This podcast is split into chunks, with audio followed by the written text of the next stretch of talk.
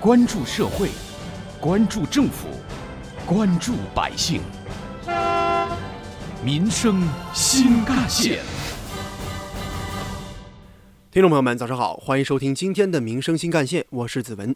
在如今的时代，只需要十五秒的短视频，就可以帮助无数的少男少女们打着引号的一夜成名。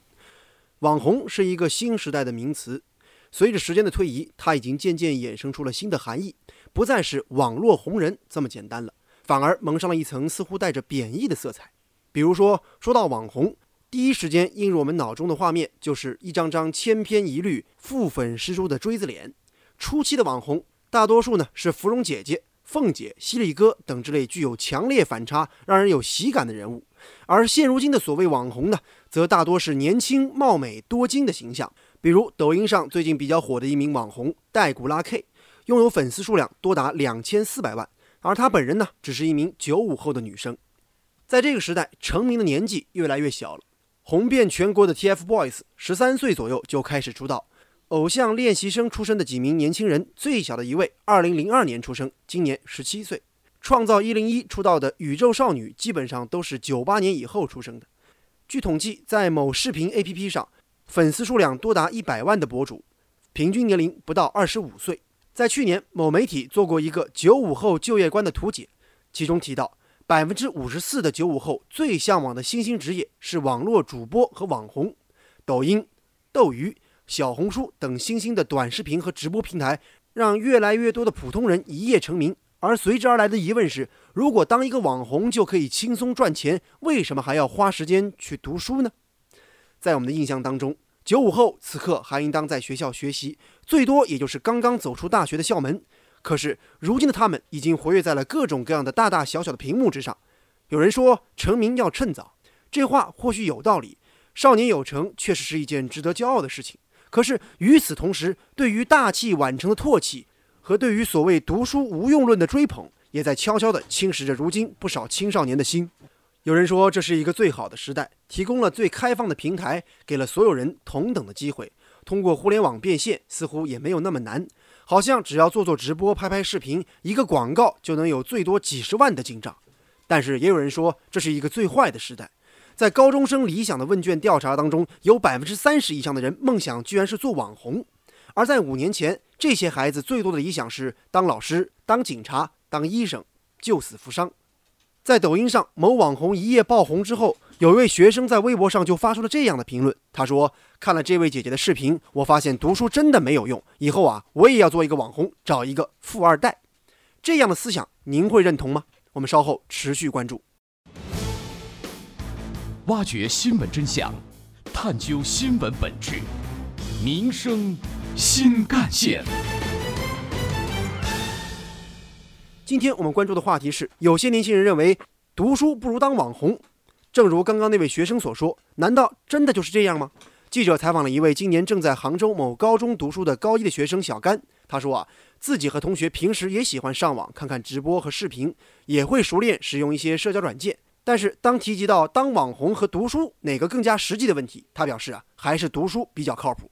我觉得网红还是离我们比较遥远吧。虽然赚的很多，然后也挺吸引人的，但是怎么说呢？嗯，这个职业毕竟也不能一直从事下去吧。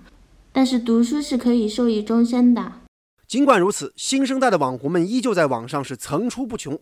比如最近，因为模仿网红李佳琦。一位名叫天天的小学生也成了网红，在抖音上，他有七十多万的粉丝，短视频有四百多万的点赞。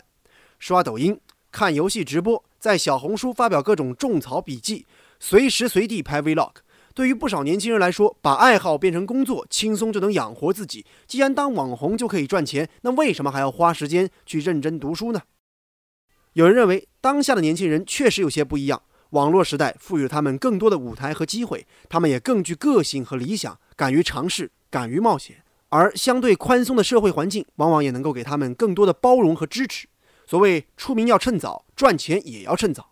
每一个时代都有不同的流行风口，年轻人普遍喜欢追逐风口，热衷赚快钱。当然，我们不得不说，这是某种人性使然，原本并不为过。而如今，甚至有人觉得。轮到了网络主播和网红这两个职业成为九五后最向往的风光体面的又赚钱的职业，何乐而不为呢？不过，部分人将当网红与读书相对立，甚至觉得读书没什么用，这就有些变味了。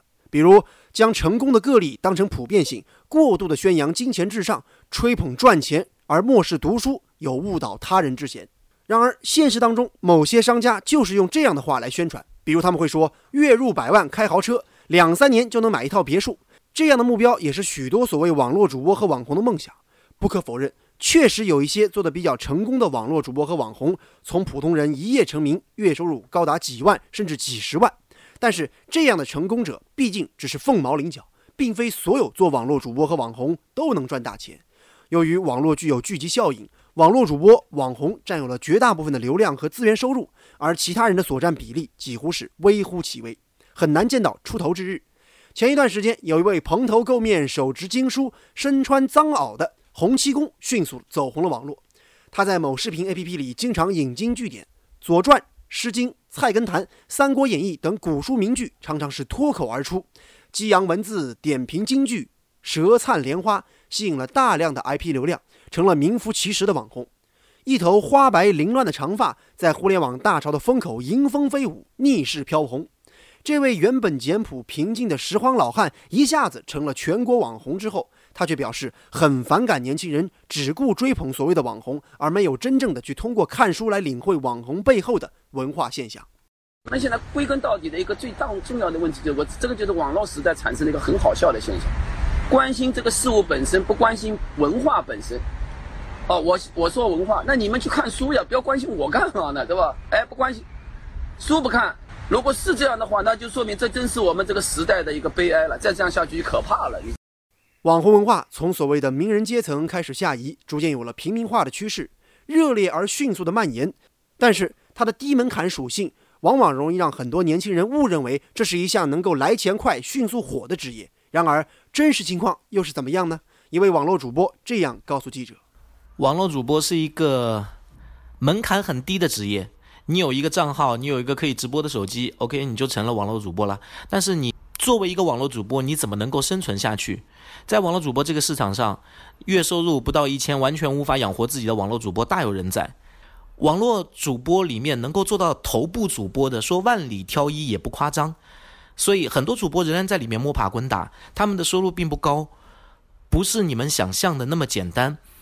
网络主播这个工作，他所需要的前期条件非常简单：你会说话，你能直播，好了，你就是网络主播了。但是你进到这个行业之后，还有很多的路要走，还有很多的。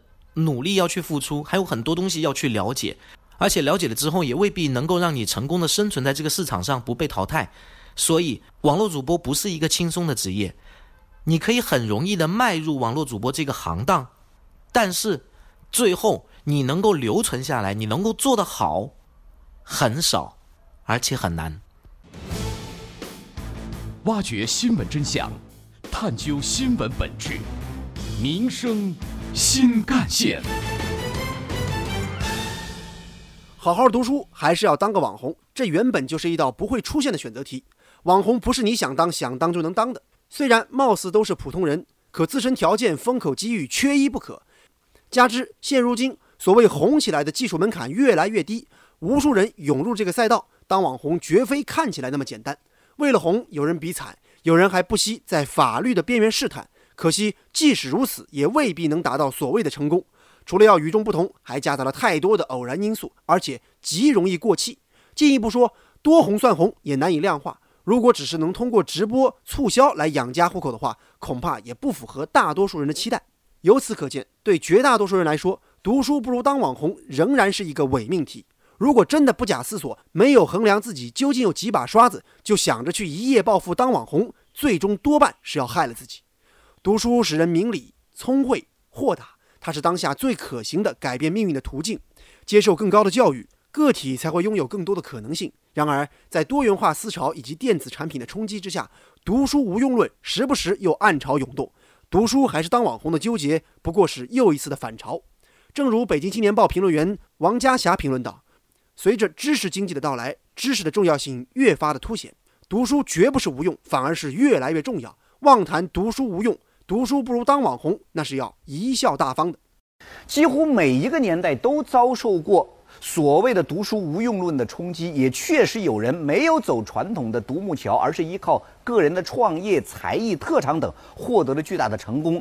但是这样的个例并不具有普遍意义，也没有常态性的效仿的价值。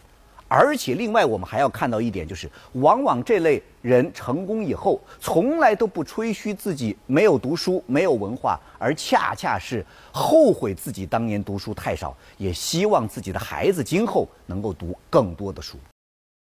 读书还是当网红，绝不是一道简单的所谓选择题。如何让网络短视频直播平台更加具有知识含量和良好的品质？如何让草根们的网络之路更加的长久和宽阔？社会又该如何？